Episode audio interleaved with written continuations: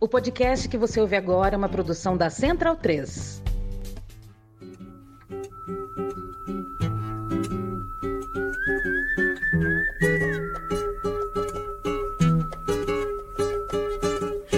Salve, salve! Muito bem-vinda, muito bem-vindo a mais uma edição do Central Cine Brasil, programa de número 212 para tratar de Betânia, filme do diretor Marcelo Bota, que estreou no Festival de Berlim neste mês de fevereiro. Eu sou Paulo Júnior. Antes, reforçar que o documentário Amanhã de Marcos Pimentel está estreando nesse 29 de fevereiro de 2024 em distribuição da Descoloniza Filmes. O Marcos é, registrou crianças em 2002 lá em Belo Horizonte, na barragem de Santa Lúcia, uma região que separa um conjunto de favelas de um bairro de classe média alta. E aí o Marcos volta a encontrar essas crianças, agora adultas, claro, em 2022 e um Brasil virado pelo avesso nessas duas décadas, as vidas dessas pessoas também, e um filme, portanto, sobre os encontros e desencontros da sociedade brasileira nesse tempo e ao longo dessas duas décadas. Amanhã é tema do nosso próximo episódio. A gente tem uma conversa com o Marcos Pimentel para tratar da estreia do seu documentário.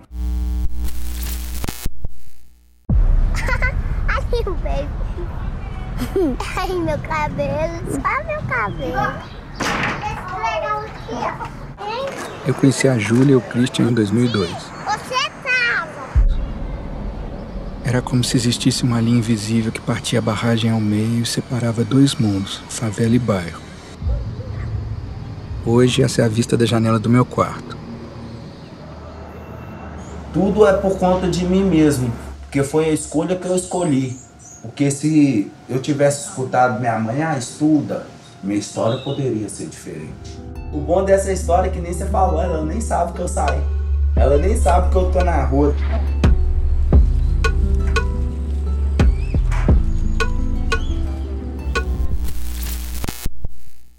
Vamos entrar em Festival Internacional de Berlim para falar de Betânia. Antes, registrar os três premiados brasileiros, os três reconhecidos brasileiros lá no festival. Juliana Rojas foi melhor diretora da mostra Encontros pelo seu filme Cidade Campo.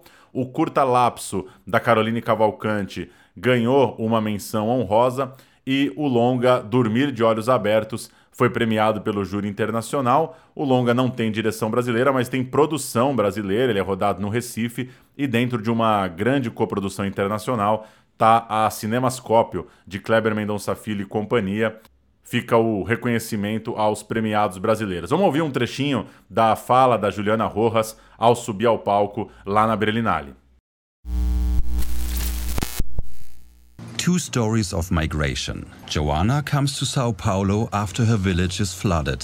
Sou Joana, sou irmã da sua avó. And Flavia moves to the countryside after the death of her father. Ele chegou a preparar o solo? Tava terminando. Best Director in the category Encounters, Juliana Rojas. Uh, thank you. Uh, I'm very nervous. Uh, I have some notes here. First, I want to thank the festival for inviting us. I could feel a lot of creative freedom. So I thank everyone involved in the film, and especially my producers, Sara Silveira, who is here. She's one of the most important Brazilian producers, and she struggles to keep making film despite all the adversities that we face in our country.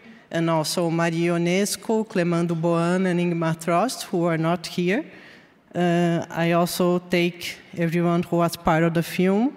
I want to honor the memory of two crew members that uh, passed during the filming, Renatinho and Celso. Uh, also, thank you to my family who is watching. Uh, I love you.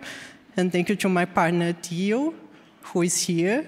Uh, thank you for your support and sharing the life with me. Uh, I love you. also, I take this space uh, to ask the international filmmakers community to join solidarity and stand uh, for a ceasefire in Gaza and the stop of the killing for innocent Palestinian civilians. We are with you, and we are many. Uh, and I dedicate this award to all Brazilian filmmakers and all the workers who came before me and the next one, and also the female directors. So this is to you. Viva o cinema brasileiro! O festival terminou no final de semana, mas segue quente o debate político pós-Berlim. Isso porque autoridades alemãs informaram que vão investigar declarações feitas por premiados no palco do evento. Eles se incomodaram com falas denunciando o genocídio promovido por Israel contra a população palestina, falando, por exemplo, em declarações inaceitáveis e unilaterais por parte de realizadores, realizadoras na capital alemã. O caso mais importante, mais grave, mais simbólico envolve o filme No Other Land, já que o diretor israelense Yuval Abraham contou no início dessa semana que ele e sua família estão recebendo ameaças de morte e ataques lá em Israel por conta do posicionamento dele em Berlim. Em sua fala no palco, ele considerou a situação atual um apartheid e clamou por um cessar-fogo e por uma condição de igualdade entre israelenses e palestinos. O co-diretor do filme, inclusive, é palestino, o Basel Adra. Ele estava também na premiação e a situação chegou ao ponto da ministra da Cultura da Alemanha, Cláudia Roth, ter que se posicionar depois de ser vista aplaudindo o discurso deles. Ela estava na plateia e disse depois que aplaudiu a fala do diretor israelense que clamou pela paz na região, por uma solução política para o conflito. No meio disso, a Berlinale também anunciou que está abrindo uma investigação criminal pela invasão da conta do Instagram da mostra Panorama, que foi usada para postar mensagens de apoio à Palestina. E é de se lamentar né, que artistas internacionais se sintam ameaçados, né, sejam ameaçados por suas falas num evento de arte, de cultura, mais absurdo ainda é pensar que, no fim das contas, as declarações são únicas e exclusivamente para o fim de ataques promovidos contra um determinado povo, uma determinada região. Isso ainda vai repercutir bastante. Acho que não é exagero considerar que já se torna um marco político para o Festival de Berlim, porque investigação, intervenção de um governo diante de uma mostra de cinema, diante de realizadores de filmes, por si só já é algo autoritário, algo condenável, para dizer o mínimo. Inclusive porque o mais grave disso tudo é que acaba ignorado o alerta principal, né, que é o do diretor israelense, dizendo que seu parceiro de filme tem a vida mais ameaçada só pelo fato de ser palestino e que é absurdo que ele sofra qualquer tipo de consequência apenas por pedir que ataques militares se encerrem imediatamente. Enfim, tem muita notícia saindo sobre isso na mídia internacional, várias delas traduzidas também em veículos brasileiros. A gente segue acompanhando a repercussão lá de Berlim e registra aqui todo esse caso para quem acompanha aí o cinema internacional, a política internacional, ficar de olho e seguir também procurando se informar sobre. É, não existe competição entre genocídios, não deveria existir uma discussão sobre hierarquia entre massacres. Não deveria, portanto, haver muita dúvida sobre o que acontece em Gaza. Acho que uma das coisas que quem trabalha com cultura pode e deve fazer é usar seus momentos de atenção para alertar sobre temas importantes, como fizeram, no fim das contas, as pessoas no palco lá em Berlim. Aqui na Bretanha, canário não canta só, em cima daquela serra já canta dos curiosos.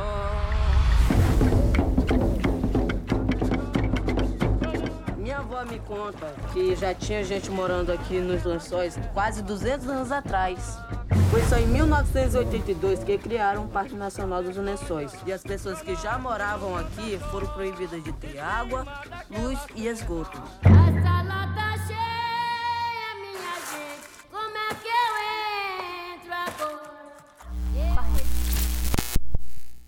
E de Berlim, então, é que chega Betânia, do diretor Marcelo Bota. Betânia é uma parteira de 65 anos, nascida num lugar que também se chama Betânia. Ela é uma mulher repleta de histórias, de experiências, e com a morte de seu marido, as filhas querem que ela deixe o lugar isolado, vá morar com elas na região das dunas, lá nos lençóis maranhenses. Apesar da resistência, ela acaba cedendo e vai ter que recomeçar a vida num lugar que não conhece, tendo que construir novas relações por lá. Eu e o Murilo Costa assistimos o filme aqui do Brasil via link disponibilizado para a imprensa. Tá na conversa também o Bruno Graziano, membro aqui do podcast, mas hoje numa situação dupla, porque ele é o diretor de fotografia de Betânia, então, obviamente, assistiu o filme nas sessões lá em Berlim, e o Marcelo Bota, diretor, já ao fim do Festival de Berlim, conversando com a gente numa chamada à distância ainda lá da Europa. Ele segue circulando por lá. Betânia tem outros compromissos, outras exibições marcadas para o continente. Vamos ouvir então esse papo sobre Betânia. Eu começo falando com o Bota, depois entre o Murilo também perguntando, comentando o filme, e o Bruno Graziano participa do papo na sequência. Começa a conversa já levando uma primeira pergunta para o Marcelo Bota, agradecendo a sua participação já aqui, Bota. Queria que você começasse falando sobre a produção de Betânia, é, como foi na sua andança, nas suas várias andanças pelo Maranhão e dando forma a esse filme, indo e voltando com as ideias de tocar uma ficção por lá, para contar um pouco até para o nosso público, né? Que, que me parece que às vezes as pessoas imaginam, pô, uma estreia no Festival de Berlim, às vezes isso traz um certo, um certo glamour, uma certa grandiosidade, mas Betânia é um filme pequeno, Betânia é um filme é, singelo na sua feitura também. Então, antes da gente entrar no filme de fato, queria te ouvir um pouco mais nesse lado produtor como é que foi ir conseguindo tocar o Betânia ao longo desses últimos anos? Pô, massa demais falar com vocês. Eu tava órfão do podcast, eu ouvia pra caramba, sempre gostei de ouvir. E aí fiquei mal feliz de saber que voltou. Feliz de estar participando aqui em um dos primeiros episódios dessa retomada. Pô, o Grazi, né, nosso fotógrafo do Betânia, tá aqui presente. Paulo, quase quase que o Paulo foi assistente de direção do Betânia. A gente estava conversando na época ali, né, Paulo? Foi uma. Um dia a gente tava na última hora ali, formando equipe e tal. E, e, e, a gente chegou a conversar sobre essa possibilidade, acabou não rolando, mas desde o começo o Paulo também acompanha o projeto. Murilo eu não conhecia ainda, mas é um prazer falar com você também, Murilo. Já sou seu ouvinte faz tempo aqui no podcast. E, cara, é, Betânia realmente ele, ele, ele nasceu de um momento que o Brasil não tinha política pública nenhuma de, né, é, enfim, para cinema. A gente estava no governo Bolsonaro. A gente estava com muita vontade de fazer um filme. A produtora já Salvatore Filmes, que eu sou sócio junto com o Gabriel de Giacomo, que já participou aqui do podcast na época do Marcha Cega, né, documentário que ele dirigiu. Né, a produtora já estava ali com oito anos em 2021 e a gente se ligou que, cara, a gente já estava oito anos trabalhando, fazendo um monte de coisa, né? Série, publicidade e tal, os docs, né? Longa é, documentais, mas que a gente ainda não tinha feito uma, um longa de ficção, que a gente queria muito realizar esse sonho. E a gente acabou é, é, fazendo algo muito maluco, que foi é, arriscando, fazendo um all-in, que a gente fala, pegando tudo que a gente tinha e investindo no filme. É, a gente fala que a gente parcelou o filme para poder viabilizar ele, a gente está pagando ele até hoje. Né? É, a gente achou que ia entrar um dinheiro em algum momento, algum coprodutor com dinheiro, esse dinheiro nunca chegou. Né? Agora a gente teve alguns apoios para a viagem para Berlim, claro, né? do Projeto Paradiso, do Creative SP, né? que é ligado ao governo do estado. Né, tivemos da SPCine, da Embaixada Brasileira em Berlim, então foram apoios importantes para viabilizar a viagem para Berlim.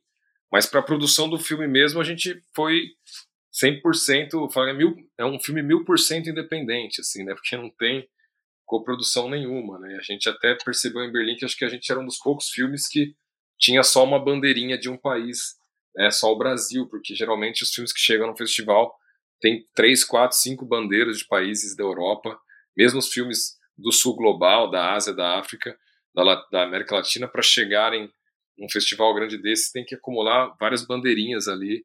E a gente conseguiu chegar meio que no peito ali sozinho, né? Porque acho que o filme, como você disse, começou um filme pequeno, mas ele foi crescendo e se tornou um filme muito grandioso. Tanto é que o assunto é, é, baixo orçamento nunca foi é, perguntado para a gente agora em Berlim, nem nas perguntas e respostas com o público depois das sessões nem pelos jornalistas que entrevistaram a gente, Porque acho que ele não imprimiu na tela um filme de baixo orçamento, no fim das contas. E acho que isso é por conta de muita gente muito talentosa que trabalhou nesse filme e conseguiu fazer com poucos recursos, né, entregar uma qualidade técnica e artística muito grande, assim, né? Então, todo mundo que trabalhou no filme, todos os departamentos foram muito, muito né, dedicados e, e, todo mundo gostava muito do roteiro.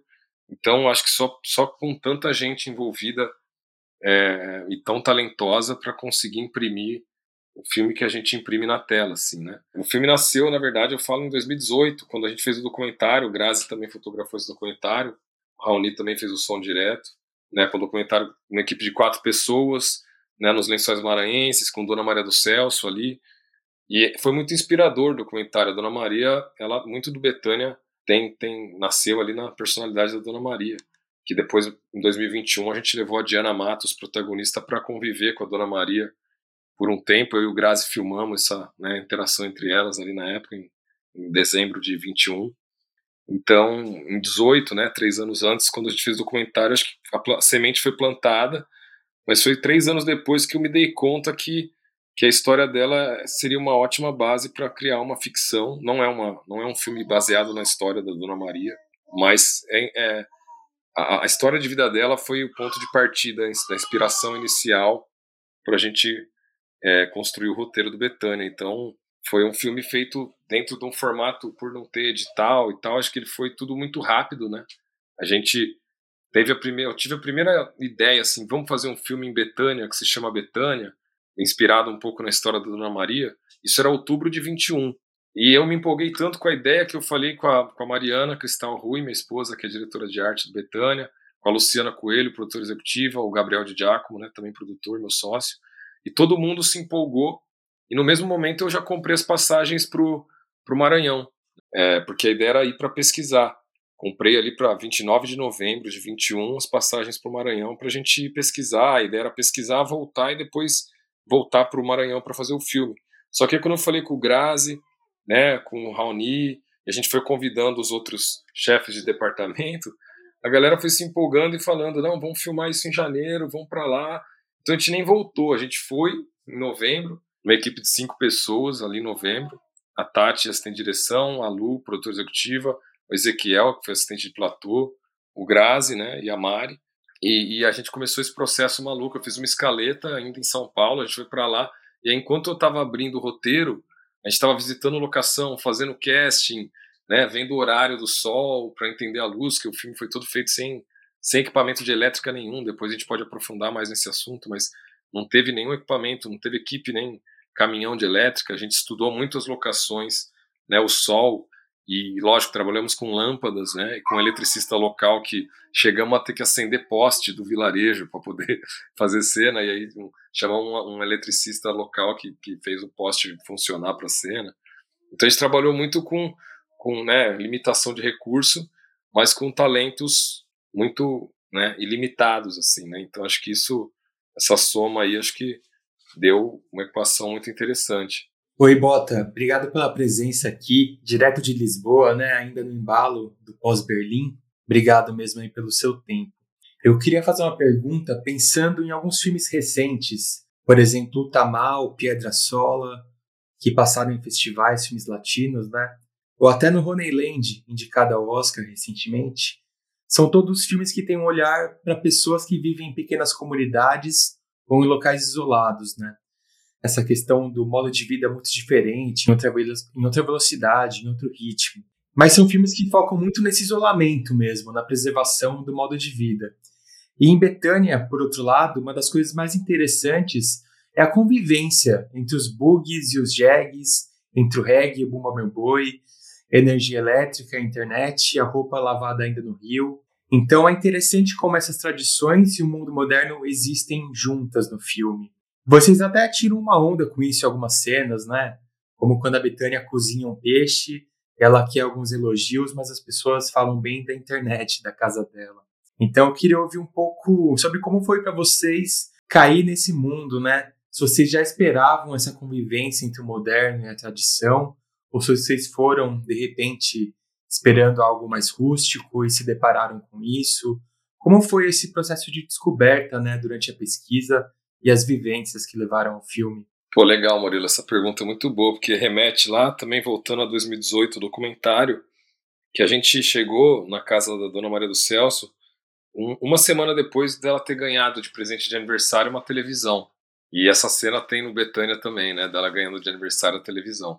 E a gente até filmou no documentário, tem essa cena, assim, a família reunida assistindo TV, e antes ficava todo mundo batendo papo e tal, e aí quando surgiu a TV ficava todo mundo sentado vendo a novela, e vendo eles reagindo à novela como se fosse realmente uma história real, e logo depois passava o jornal, e, e percebia que eles não tinham muita distinção do, de uma notícia que estava no jornal com um capítulo da novela, tudo parecia ser verdade, né? E tem essa coisa do Maranhão, da radiola, né, que é o sound system maranhense, né? Você pode estar no meio do nada, numa comunidade isolada, vai ter um paredão de som com uma radiola cheia de luz de LED piscando, né? Que é a estética do, do reggae maranhense. Então, por mais que você esteja em um lugar isolado, né? O celular ele chega em qualquer lugar hoje em dia. Então, a gente percebeu isso também, né? Assim, a casa que tinha internet estava cheia de gente em volta para usar a internet, né? A galera aí parava e sentava na frente da casa da Ireu, de filha da Dona Maria, para ficar usando a internet. É, acho que essa observação de como é viver num lugar isolado, da tecnologia chegando, nasceu do documentário, e aí durante a pesquisa do longa do Betânia, em 21, a gente foi reforçando isso, né, quando a gente percebeu que, que as crianças estavam ali usando o celular o tempo inteiro, e na TV passando o canal Combate, sabe? O cara tava no meio das dunas ali, assistindo luta de UFC. Então, que é a mesma coisa que um cara na Groenlândia pode estar assistindo ao mesmo tempo, né? A gente começou a reparar nisso, assim, por mais que a gente tenha os lugares isolados no mundo, né, acho que a internet e a energia elétrica elas acabam globalizando também os costumes, de certa forma, mas ao mesmo tempo os lugares isolados são lugares onde a cultura regional, local, ela se mantém preservada, até pelas questões geográficas, né? Ela está mais isolada, é mais difícil ela se dissipar e, e se pulverizar, né? E se perder no meio de tudo. Mas a globalização vai chegando, né? Então acho que em alguns lugares a gente nem tem mais a cultura regional, né? Em vários lugares do estado de São Paulo que tinha congada e enfim outras manifestações culturais já você não encontra mais e né, no Maranhão a gente tem é, uma preservação da cultura local, do bumba meu boi, do tambor de crioula muito forte, porque isso é ensinado na escola, né? É um projeto que existe no Maranhão. Assim, as pessoas sabem cantar as toadas de boi porque o Bumba Meu Boi no São João é o que toca mesmo e durante o ano todo tem o nascimento do boi, a ressurreição do boi, a morte do boi, então tem, tem todos os eventos ligados ao Bumba Meu Boi que fazem parte do calendário da Secretaria de Cultura dos municípios e do Estado do Maranhão. Então, é, é, é um exemplo, assim, né, de como mesmo nesse mundo globalizado, é, onde chegam influências culturais de tudo quanto é canto, a cultura regional local é muito preservada, né? Porque tem tem esse olhar do, das comunidades que se organizam muito, né? Para fazer, né? A força total tá, tá na comunidade, as pessoas que se organizam e mantêm, né? Que é muito familiar, assim, né? Mas a gente tem também né, o calendário de cultura do Maranhão leva em conta o boi, o tambor de crioula, né? É lógico que eu fiquei triste, por exemplo, de ver que esse ano no Carnaval de São Luís teve show do Gustavo Lima. Não é que é um lugar que está blindado do, do, da interferência cultural do Centro-Oeste, que é o que está avançando e dominando o Brasil. Né? A cultura do gado, da cerveja e do, do sertanejo é o que é o que está ameaçando todas as outras, né? O samba e, e, enfim, Bumba Meu Boi e tudo, né? Mas ali a gente tem uma resistência cultural muito forte, né? No Maranhão como um todo, né? E aí quando você chega num lugar isolado, dentro do Maranhão, né? Que você tem que andar, ficar cinco horas de São Luís, né? E aí uma hora de de duna, você chegar, aí você tem o Bumba Meu Boi numa, numa, num estado mais puro ainda, mais parecido com o Bumba Meu Boi ancestral, de quando ele nasceu, né, séculos e séculos atrás. Então a gente ficou maravilhado quando a gente viu na pesquisa que os, os cantadores né, locais, o, o Edivaldo Marquita, o seu Misael Pereira, eles tinham toadas que falavam, cantavam a história do povoado, né, a história do rio que, de, que a duna que, que desviou o rio, que derrubou a casa. Então a gente falou, caramba, isso é um tesouro, porque a gente se deu conta que no elenco tinham muitas pessoas pesquisadoras de Bumba Meu Boi, como o mestre Tião Carvalho, que também participa da trilha, a Rosa Everton Jara, que faz a Juscelia, uma grande pesquisadora de Bumba Meu Boi, e eles me falavam, Bota, isso aqui que a gente está vendo é um tesouro, porque nem a galera que estuda Bumba Meu Boi lá em São Luís conhece essas toadas. E elas são lindíssimas, né? Então a gente é, se sentiu muito feliz de saber que o filme ajudou a fortalecer essa cultura, porque desde que o canário mais antigo da Betânia faleceu, o seu Chagas, marido de Dona Chagas, né? O seu Chagas faleceu faz uns, faz uns 5, 6 anos. Ele era o grande canário que cantava as toadas. Desde que ele faleceu, o boi ficou meio encostado, não estava mais tendo muito boi, mesmo tendo os cantadores vivos né, e ativos, como o Marquito e o Misael, e o Ítalo também. Só que aí quando, quando a gente propôs de fazer o Bumba Meu Boi para filmar, a gente escolheu a hora mágica, entre 5 e 8 da, 5 da tarde e 8 da noite, num lugar incrível, e o dia foi maravilhoso, foi uma hora mágica muito especial, e a gente filmou durante três horas o Bumba Meu Boi, né, e cada um cantou sua toada, e isso entra no filme dialogando com as cenas que a gente está vendo, né? A letra da música fala muito sobre as cenas que a gente está vendo. O pessoal de lá me abraçava depois e falava: "Cara, muito obrigado, porque isso que a gente fez aqui fazia anos que não acontecia e agora a gente não vai mais deixar o, o boi encostado, a gente vai manter isso vivo". Então, várias vezes eles me mandam, né, nesse período que a gente ficou em pós-produção, vídeos. Sempre que tem Bumba Meu Boi, o pessoal manda, me filma e me manda e fala: "Ó, oh, tá rolando de novo". Então o boi foi resgatado a galera mais jovem que talvez não valorizava tanto o Bumba Meu Boi do, do povoado, da Betânia, agora valoriza, né? E ele voltou a existir. Então, eu sinto que assim, se a gente como produtora, como realizadores, a gente vai num lugar isolado desse e ajuda a resgatar uma cultura tão forte, tão regional, propondo essa filmagem e incentivando para que aconteça, eu acho que já a, a missão do filme já está cumprida de saída, né? Porque já é muito, muita coisa para a gente saber que o Boi da Betânia está vivo e que o Betânia, o filme, foi importante nesse processo.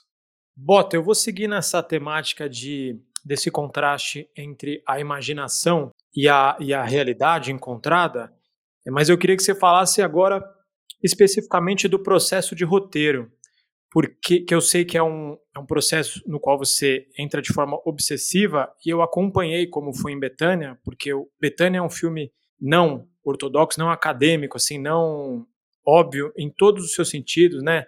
Você contou um pouquinho desde o financiamento até a maneira como está sendo lançada, mas eu acho que a, a forma como foi feito o roteiro durante, ao mesmo tempo, né, durante a pesquisa, durante a preparação e também da pré-produção, trouxe para todo mundo desafios enormes, mas também trouxe alguns trunfos em relação ao que você podia encontrar enquanto você escrevia o filme né, do seu, no seu ponto de vista, como é que foi esse processo? Cara, acho que o nosso maior acerto foi justamente ter decidido escrever o roteiro de lá, né? Quando a gente foi para lá com a escaleta, eu acho que a escaleta principal do filme ela não mudou tanto daquela primeira que a gente escreveu, né? Mas ela já tinha sido feita em cima de videochamadas que eu fiz com o pessoal que morava lá, né? Então já estava rolando uma pesquisa antes da gente ir. Então a escaleta ela ela estava bem preservada, mas é lógico que quando a gente chegou lá, na visita de locação, a gente ia fazer uma visita de locação, a gente conhecia um personagem que morava naquele lugar, ou trabalhava naquele lugar que a gente estava visitando. E aí a gente né, foi fazer a visita de locação em Betânia, falaram, não, tem um cara aqui que canta toada, nossa, vamos na casa dele. E aí o cara, era o Marquita, o cara abre a boca e canta as toadas que a gente ouviu no filme, né? São três que o Marquita canta. Então a gente, é, falou, meu, como que eu vou deixar isso de fora do filme, né? E aí a gente ia visitar uma outra locação e conhecia o seu Misael Pereira, que é um cara figura, divertido, engraçado, que também é compositor de toada. A, a gente foi, foi descobrindo as coisas durante as visitas de locação. Minha produção às vezes ficava desesperada, porque cada vez que eu saía para visitar uma locação, eu voltava com uma cena nova, né? E a galera até queria fazer visitas de locação só o Grazi e a Mari, né? E me deixar de fora, falando: se eu for nesse lugar, eu vou querer inventar outra cena, porque eu vou conhecer alguém. Mas foi muito rico isso, assim. E durante o processo que a gente levou a atriz, a protagonista Diana Matos, lá para a Ponta do Mangue para conviver com a Dona Maria, eu levei o, o, Final Draft, né, o notebook com o Final Draft, e a gente ficava conversando, a Dona Maria contando as histórias e eu com o Final Draft aberto, digitando ali, conversando e ouvindo e às vezes até transcrevendo trechos de histórias que ela estava contando para a gente, né?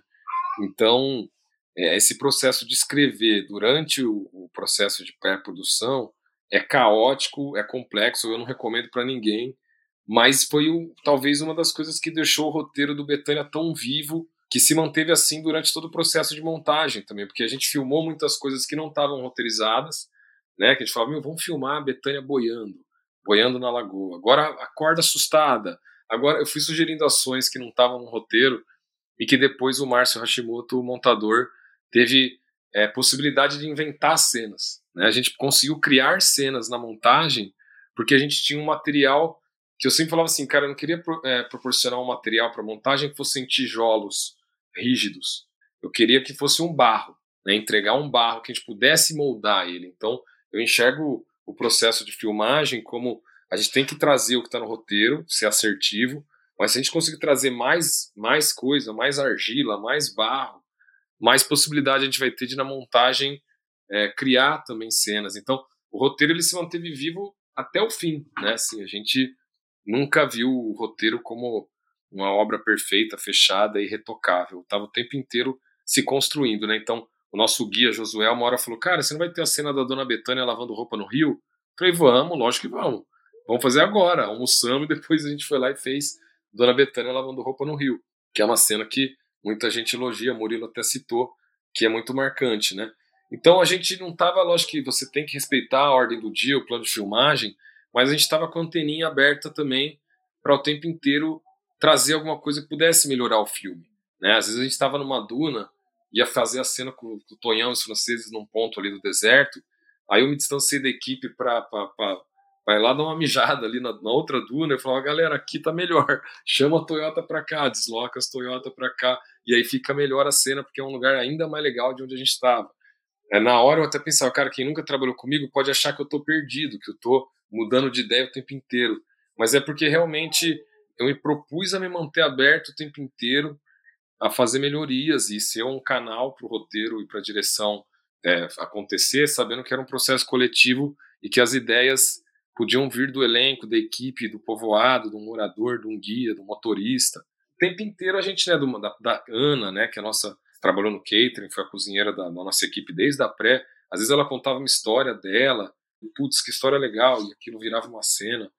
Então eu acho que se eu tivesse trabalhado num roteiro trancado em casa em São Paulo, ele jamais ia ter chegado no mesmo resultado, né? Então ter escrito de lá durante a pesquisa de locação, né, durante o casting, fazendo tudo ao mesmo tempo e ouvindo as pessoas e durante a filmagem ainda aberto a, a, a ouvir e criar novas cenas e e criar esse material para montagem também ter a liberdade de sugerir novas cenas e conseguir ter material para criar essas cenas. Por exemplo, quando a Betânia se despede das filhas que vão embora, ela passa por uma galinha com um pintinho lá e bate a porta. É, a cena das, dela se despedindo das filhas foi filmada em janeiro. O plano da galinha com os pintinhos foi filmado em junho. Que a gente fez isso de filmar na, na, na seca e seis meses depois a gente voltou para filmar na cheia. E aí, no, na mesma locação, tinha aquela galinha com os pintinhos e eu pensei, cara, se eu filmar essa Galinhos Pintinhos aqui e misturar com aquela cena que eu filmei seis meses atrás, vai ter um, uma simbologia, porque é a mãe sendo abandonada pelos filhos e aí tem a galinha cuidando dos, dos, dos pintinhos. E no fim, o montador pirou, o Márcio conseguiu juntar as duas coisas e, e ninguém diz que aqueles planos estão separados por seis meses, né? Boa. Eu queria falar um pouco do, do olhar da, da fotografia e da, das imagens do filme, aproveitar o Graziano aqui também, aí o, o Bota complementar com o olhar da direção. A gente está falando de uma região que é espetacular do ponto de vista da paisagem. Os lençóis maranhenses, né, não, não precisa entrar muito em detalhe do gigantismo, de uma coisa que impacta, né, e o Brasil tem vários desses dessas belezas naturais turísticas por si só. E isso cria um desafio, né, para o olhar do filme. Acho, inclusive, que principal, o ponto que mais me chamou a atenção nas críticas de algumas pessoas presentes em Berlim, né, de críticos brasileiros, foi esse olhar para a região que às vezes para eles pareceu até deslumbrante demais. É, e aí eu queria saber de vocês como que como que isso se deu, como filmar algo que já é espetacular, gigante, que já é uma visão panorâmica e, e impressionante por si só, é, e como fazer isso também num ponto de vista da relação que a gente tem com isso aqui e com as pessoas de fora tem, porque é, imagino eu que para um europeu mergulhar nos lençóis maranhenses via Betânia é uma experiência muito diferente da nossa, né? Do, do ponto de vista do que ele está tendo ali como experiência visual e sensorial. Enfim, como que como que faz para mostrar no filme um lugar com essa magnitude e como de repente mediar essa relação com contar história e com se deixar levar também por um por um tamanho de paisagem que de certa forma te engole ali. É, eu acho que uma coisa curiosa, né, que aconteceu foi também que o Betânia ele foi rodado logo depois do lockdown, assim, né? A gente estava todo mundo há dois anos trancado em casa, muito claustrofóbico, né? A gente viveu aquele período que, enfim, não precisamos relembrar, mas foi muito difícil. E a gente saiu e a nossa descompressão, né, foi foi para um lugar gigante, muito aberto, muito muito gigantesco e de paisagens que faziam a gente se sentir pequenininho, né? Foi algo que, que mexeu com a equipe toda, assim, todo mundo tava, tava cansado de ficar trancado, né? Vivendo aquele clima claustrofóbico e de repente a gente estava no, no, lugar mais aberto possível, né? Num deserto gigante de dunas enormes que ventam o tempo inteiro, né? Muito sol, muita água, muita areia, muito vento, né? Eu acho que isso, isso é, esse desejo de colocar aquela imensidão na tela, acho que veio muito disso também, né? A gente fez até imagem aérea, andamos eu, Grazi, o Rasta, que foi né, o primeiro assistente de câmera foquista, a gente andou num aviãozinho que o cara tirou a porta pra gente fazer as aéreas. A gente ficou num aviãozinho com cinto de segurança de Opala, é, com a porta aberta, o cara voando meio de lado. Acho que a gente fez isso porque a gente sabia que era importante para todo mundo que viveu a pandemia é, sentir nesse filme a oportunidade de viver é, essa descompressão, né? Então, era uma coisa que que que estava muito presente no nosso sentimento ali na época da filmagem, né, Grazi? Sem dúvida, sem dúvida. E tem uma tem uma certa quase uma utopia em relação a filmar os lençóis maranhenses sem deixar ele belo assim, porque a gente tomou um cuidado, né? Eu lembro que logo no início, quando o Bota apresentou a primeira sinopse para fazer o convite para filmar o Betânia, ele deixou bem claro que o objetivo dele era atingir a emoção né, do espectador. O filme tinha que emocionar. Então, a imagem tinha que acompanhar esse aspecto. Né? E eu tenho uma, uma convicção de que, é, para atingir a emoção, alguns, algumas decisões têm que ser tomadas. Né? A primeira, por exemplo, é de que a gente tem que evitar a extrema alta definição, né? a extrema imagem digitalizada e que muitas vezes é encontrada na, na publicidade, né, em algumas em alguns projetos de televisão. E então a gente tomou algumas decisões técnicas, né, de escolha de, de câmera e de lentes que foram muito acertadas, né, a decisão de, de filmar em anamórfico e com lentes é, antigas, né, lentes que são lentes soviéticas dos anos 80, então lentes que foram projetadas para ser filmadas na neve e a gente trouxe para o deserto quase 50 anos depois, atravessando o mundo. É, essa foi uma decisão muito acertada, porque o filme não tem uma cara de, de, de, comercial, né?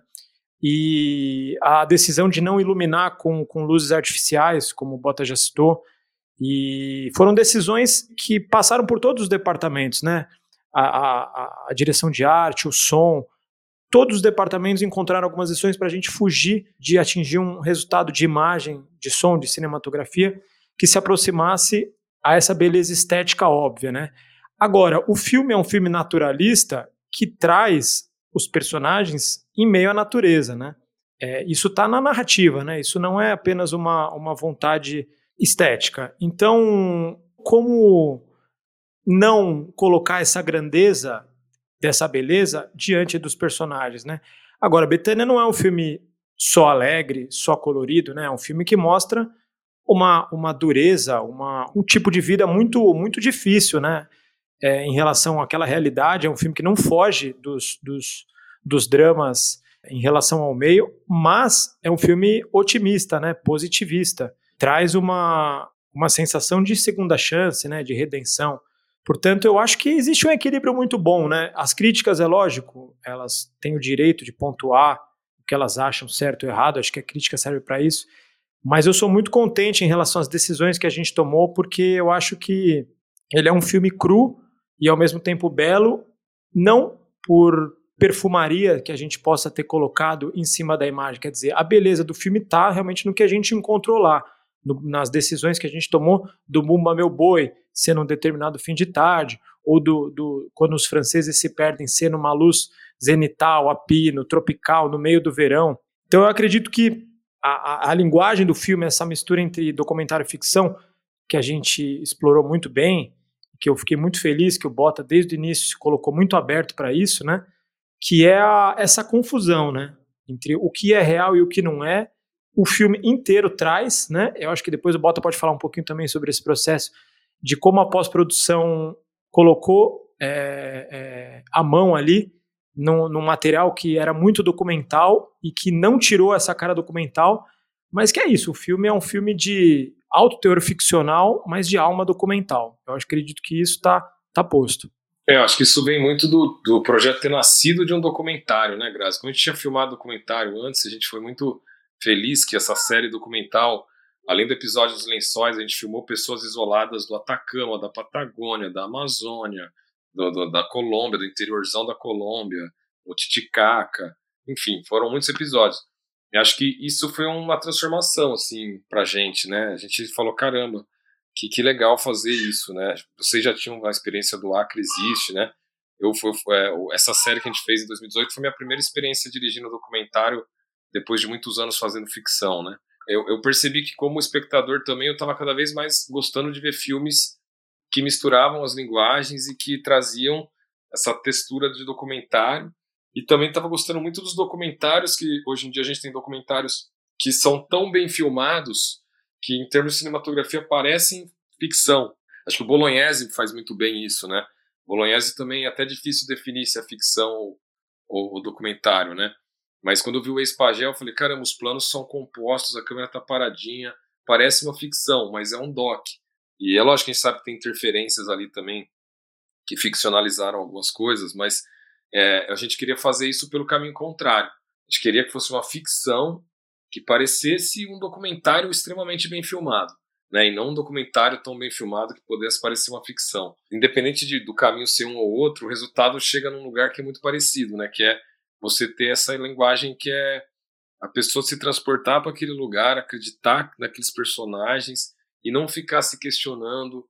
E acho que a arte foi muito feliz nisso também, porque a arte trouxe os elementos do lugar, dessa leitura de, de organizar os elementos que existem ali para uma, uma coesão, né, que cada, cada, cada plano do filme poderia ser um quadro, mas ao mesmo tempo ele, ele soa o tempo inteiro como se fosse um documentário, que não necessariamente tem essa, tem essa estética. A gente tradicionalmente, quando pensa em documentário, não pensa numa, numa plasticidade perfeita, mas de uns anos para cá a gente tem tido documentários que têm essa busca pela, pela composição. O Bolognese foi um exemplo, mas a gente tem muitos documentários que fazem isso, de estrangeiros também, né? De documentários muito bem filmados, né? De que as câmeras evoluíram muito, né? Principalmente quando surgiu a Alexa Mini, uma câmera cinema pequena, né? Que possibilitou que documentários fossem feitos com câmeras e lentes que antes não, não eram muito fácil de você fazer um documentário com uma câmera dessa, né? Que entregava uma estética né, de cinema mais ficcional. E ao mesmo tempo essa busca que o Grazi falou de não ter imagem perfeita, né? Hoje em dia eu vejo filme que tem aquela imagem limpinha, sem nenhum grão, para mim parece propaganda de banco, sabe? Eu acho que o Betânia, ele tem a textura, né? Ele tem a, né, a nossa escolha de, de filmar sem equipamento de luz e trouxe para alguns planos um grão natural que eu, hoje eu, gosto, sabe? Eu acho que é uma coisa que deu uma cara pro filme muito autêntica, assim, né? A gente não buscou a perfeição, mas a gente chegou num resultado que as pessoas é, se impressionam muito, né? Em termos de arte, de fotos, todo mundo fala, caramba, qualquer plano desse filme podia ser um quadro num, num museu. E, e, e, na verdade a gente fez isso sem ter uma grande estrutura de, de, de, de equipamento e de elétrica. E era uma equipe de arte pequena, uma equipe de foto pequena. O som trabalhou só com boom, sem lapela, isso também foi interessante, né? a gente captou que o boom traz muito mais, é, é, é uma frequência muito mais rica do, de agudos, graves e médios, enfim. Então a gente conseguiu trazer tudo isso porque a gente, por uma limitação financeira, que nasceu a ideia de não ter os lapelas, mas no fim foi uma escolha estética que a gente falou com o Raoni, né? Falou, não, vamos, vamos só no boom. O boom é o som rico, é o som poderoso. Então, a lente tinham poucas lentes, mas eram todas anamórficas, né? é, a gente brigou para ter uma Alexa Mini, né? Então é, a gente conseguiu um pouco, em alguns pontos que a gente conseguiu é, é manter as nossas decisões técnicas, né, a gente acho que imprimiu no fim uma, uma imagem de qualidade muito superior ao que, ao que a gente tinha de orçamento. Bota, você falou sobre o filme parecer um documentário e também sobre trabalhar com um roteiro em aberto, né, incorporando histórias reais dos atores, dos personagens. E esses momentos eles são muito bons mesmo, eles trazem verdade e um ritmo diferente para o filme. Não parece que a gente está seguindo uma escaleta de roteiro. Parece que a vida está se desdobrando ali na tela. E os atores têm muita influência nesse resultado, né? A Betânia, o Antônio, o Tonhão. Eu vi que eles foram até mencionados na Variety como personagens larger than life, personagens grandiosos. Então, eu queria que você comentasse um pouco sobre como foi o trabalho com esses atores, se eles tinham curiosidade ou experiência prévia, se foi uma questão mais de incorporar esse trabalho de pessoas amadoras, como que foi esse trabalho ali no dia a dia? É, o, casting acho que teve uma importância muito grande para chegar nesse tom. A gente fez uma mistura. É, uma coisa a gente sabia que todos tinham que ser maranhenses, a gente não queria ninguém forçando o sotaque ali, sabe? Que fosse bem natural. Então o casting é 100% maranhense.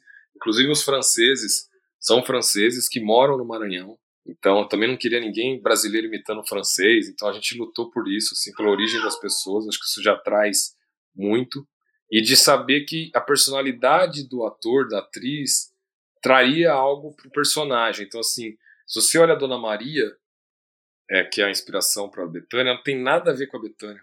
Porque quando a Diana surgiu, a Diana trouxe características que a Dona Maria não tem. A Dona Maria é muito firme, ela é muito.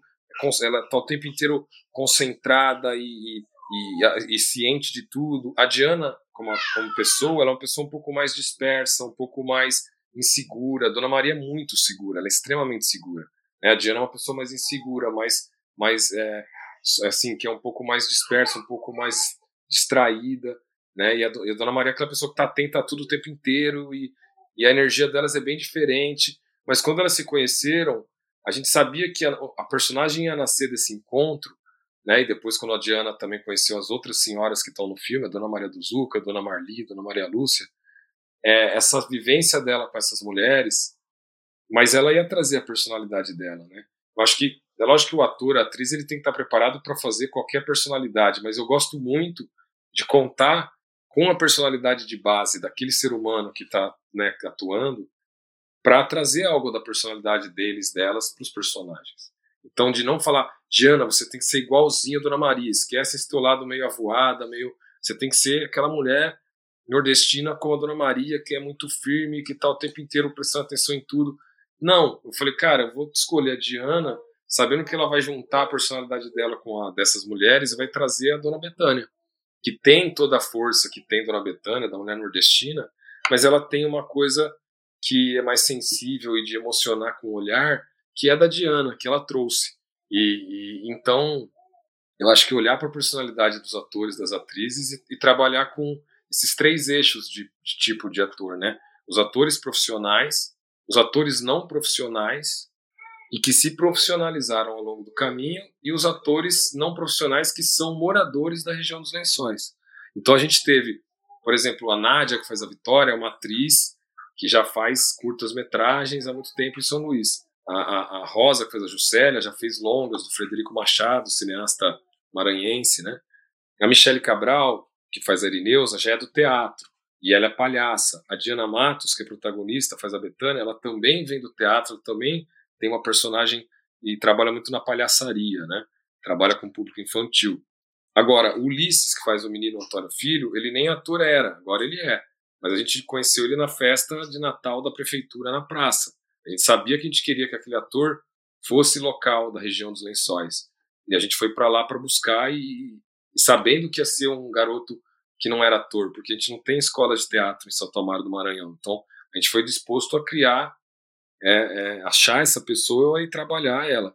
O caçula, que faz, que faz o Tonhão, ele é meu amigo, já conhecia ele em São Paulo, ele mora em São Paulo, é maranhense, mas mora em São Paulo. Então eu criei o Tonhão já escrevendo, pensando nele. Quando eu liguei para ele, ele falou, cara, eu não sou ator. Eu falei, eu sei, mas eu escrevi o um personagem para você e você vai dar conta. Então eu vejo o acting que o Caçula entrega, muita gente fala, cara, esse cara tá pronto pro cinema, ele tem um tom muito acertado, né? Porque foi escrito para ele, né? Que é algo parecido que aconteceu com o Ribamar, que é né, interpretado pelo Tião Carvalho. Tião Carvalho é músico, dançarino, capoeirista, né, percussionista, compositor, cantor. Mas ele também falou, Bota, eu não sou ator, mas eu falei, cara, eu escrevi o personagem para você, vamos... Não, eu já conheci o Tião de antes também, ele mora em São Paulo, mas também é maranhense, de Cururupu. E aí o Tião veio e trouxe a personalidade dele. Então, é lógico que eu tinha que fazer algumas correções, às vezes o Tião chegava muito muito alegre, eu falava, calma, o Ribamar ele representa essa coisa mais deprê da humanidade estar tá perdendo a guerra para o meio ambiente, assim, da questão climática e do lixo, né? Ah, então, às vezes eu vinha e falava, calma, você está muito alegre, o Ribamar, a energia dele é mais aqui, é mais... Mas ele trouxe a personalidade dele junto com o personagem, né? E acho que esse processo foi foi muito legal, assim. Aí quando a gente juntou essa, esse elenco com o povoado, e aí a gente encontrava as senhoras que aparecem no filme, né? Dona Maria do Zuca, Marli, Dona Maria Lúcia, o seu Misael, Marquita, as pessoas que moram em Betânia mesmo e atuam no filme, eles não tinham roteiro, não tinham roteiro. Com eles eu fiz um processo é, de, de não ter o roteiro, mas de dar uma pauta. Então, ó, vocês vão sentar e vão contar para Betânia qual que é a história do povoado. E aí a dona Maria do Zuca contava como era a história do povoado, né? Então, é, eu ficava ali de fora lembrando os assuntos, mas era livre, né? Eles estavam ali para improvisar, para viver, para serem eles mesmos. Só que o elenco que que que que estava trabalhando né, na preparação tinha roteiro, claro que tinha. Só que durante a preparação a gente estava o tempo inteiro aberto, né? Porque enquanto eles estavam ensaiando ali nas duas semanas anteriores à filmagem, eles já ficaram hospedados em São Tomé do Maranhão, convivendo entre eles, ensaiando. É, eu estava ainda escrevendo, né, porque eu terminei de escrever dia 7 de janeiro, a gente começou a rodar dia 10 de janeiro, três dias depois. E acho que eu ainda estava fazendo ajustes no café da manhã antes de sair para a primeira diária. Assim. Então, quando eles chegavam e sugeriam alterações no roteiro, ah, isso aqui acho que dá para mudar o jeito que a pessoa fala, isso aqui acho que ele reagiria diferente os atores e atrizes sugeriam e eu ia incorporando as sugestões deles no final draft mesmo, para que quando saísse o roteiro impresso, ele já saísse com aquelas adaptações. E a pessoa não, não tivesse que se preocupar em pegar uma caneta no set e adaptar aquela palavra não está encaixando na boca dele, eu preciso mudar essa expressão. Isso já foi feito antes. Né? Então eu mexi no Final Draft e a hora que imprimi o roteiro, ele estava com todas as alterações propostas pelo elenco impresso então eles tinham é, muito uma situação muito confortável para trabalhar. Acho que isso é algo que eu quero levar para a vida, assim, sabe? De é, trabalhar com os atores nos ensaios com um final draft aberto para poder melhorar o roteiro durante os ensaios também. Valeu demais, gente. Mais do que conversados sobre Betânia, estreou, portanto, na Berlinale semanas atrás, nesse fevereiro de 2024, seguindo agora seu rumo pelos festivais. Esperamos em breve poder anunciar aqui uma primeira sessão de Betânia em algum festival pelo Brasil. Valeu, Grazi! Antes de passar para o Bota, seu pitaco final aí da, da experiência do Betânia e da expectativa para as próximas exibições. Valeu, Paulo, Murilo, Bota. Muito legal aqui sempre ouvir o processo de Betânia. Cada vez a gente, cada vez que a gente é, fala sobre o filme, né, e dá para ouvir o Bota falar hoje com uma certa distância do processo, né? O filme nasceu. É muito legal saber de que fizemos, independente da carreira do filme, a gente fez história da maneira como a gente fez o filme. Então, é isso aí. Viva a Betânia! Pô, massa demais participar aqui, conversar, poder falar sobre o filme. E, e agora também, né, estamos seguindo para Toulouse, né, o Cine Latino, que é o festival de filmes latino-americanos em Toulouse, que é uma importante entrada para o mercado, para distribuição no mercado francês. Né? Depois a gente vai para Grenoble, no Horrolux, que também é um festival com o mesmo viés de filme latino-americano na França. E a gente tem um agente de vendas francês, né, trabalhando o filme. Então a gente está com bastante expectativa, né, da distribuição dele ser bem grande, assim, ter, atingir muitos territórios e, e, ter distribuição em vários países. Lá na Berlinale foi muito legal a gente é, ver que todas as seis sessões foram esgotadas, né, e gente na frente. Teve um cara que imprimiu um papel e escreveu se você tiver um ticket pro Betânia, eu compro. Tinha muita gente que queria muito ver o filme e não conseguiu, porque todas as sessões foram esgotadas. E agora eu soube que ele foi um dos poucos filmes selecionados para passarem para os trabalhadores da Berlinale. Porque durante a Berlinale, quem trabalha no, no festival está na função e não consegue ver filme. Então eles fazem uma pequena amostra de filmes para os trabalhadores da Berlinale depois que a Berlinale acaba. E eu soube hoje que o Betânia é um dos filmes que foi selecionado para passar para quem trabalha na Berlinale. Então é, é, muito legal assim ver que o filme teve uma procura muito grande. A gente ficou muito feliz de, de ver todas as sessões esgotadas, né? A sessão de abertura com 800 pessoas aplaudindo o filme de pé. Foi algo que, assim, a gente. É aquele filme que começou pequenininho lá em 2021, ele, ele ficou grande ali naquela sala no Zoo Palace em Berlim e, e as pessoas, né, a gente percebe que ah, gostaram muito do filme e a gente espera que ele circule bastante e que em breve a gente tenha notícias aí de, de quando vai ser a estreia no Brasil, mas a gente não vê a hora de levar o Bumba Meu Boi para sessões Brasil afora aí, para o Betânia continuar essa, essa jornada que está só começando registrar algumas novidades do cinema brasileiro. A Liara Oliveira será a nova presidente da SP Cine. Ela é atualmente a diretora de inovação e políticas do audiovisual na iniciativa municipal da Prefeitura de São Paulo e ela vai substituir a Viviane Ferreira, que resolveu deixar o cargo, deixar a SP Cine para se dedicar à sua carreira de cineasta. Ainda em São Paulo, a Mostra Internacional de Cinema articulou lá no Festival de Berlim um compromisso com representantes do audiovisual indiano. Então a Renata de Almeida, diretora do evento, estava lá na Alemanha e né, fez toda essa articulação, estruturou toda essa relação com o cinema da Índia. Então a gente pode esperar um foco especial para filmes indianos no Festival Internacional de Cinema de São Paulo em 2024. E o Panorama Coisa de Cinema, tradicional festival que acontece lá em Salvador, marcado este ano para 14 a 20 de março, está anunciando a sua programação. Vou passar aqui pelos longas da Mostra Competitiva Nacional. Saudade fez morada aqui dentro, do Haroldo Borges, da Bahia. A Flor do Buriti, do João Salavisa e da René Nader Messora, uma coprodução Brasil-Portugal.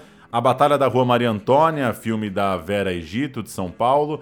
Estranho Caminho, do Guto Parente, do Ceará. Ecos do Silêncio, do André Luiz Oliveira, do Distrito Federal. Not Dead, do Isaac Donato, da Bahia, Eros, da Raquel Ellis, de Pernambuco, e Sem Coração, uma coprodução Brasil, França, Itália, da Nara Normandi e do Tião. Todos filmes que já vêm aí construindo suas carreiras, rodando por festivais, eventualmente até alguém que está nos ouvindo já assistiu um ou outro desses. A gente falou recentemente, inclusive, de Not Dead e de Eros, que fizeram parte da programação da Mostra Aurora, lá no festival em Tiradentes. Panorama Coisa de Cinema é só conferir lá na página do Instagram. Já tem também os, os anunciados de, de outras mostras, de outras competições, dos laboratórios. O festival acontece, portanto, a partir de 14 de março em Salvador. Então ficamos por aqui nessa edição do Central Cine Brasil. Como informei no começo, próxima edição a gente traz um papo com o diretor Marcos Pimentel de Amanhã, documentário que está estreando nos cinemas neste 29 de fevereiro. Até lá, tchau!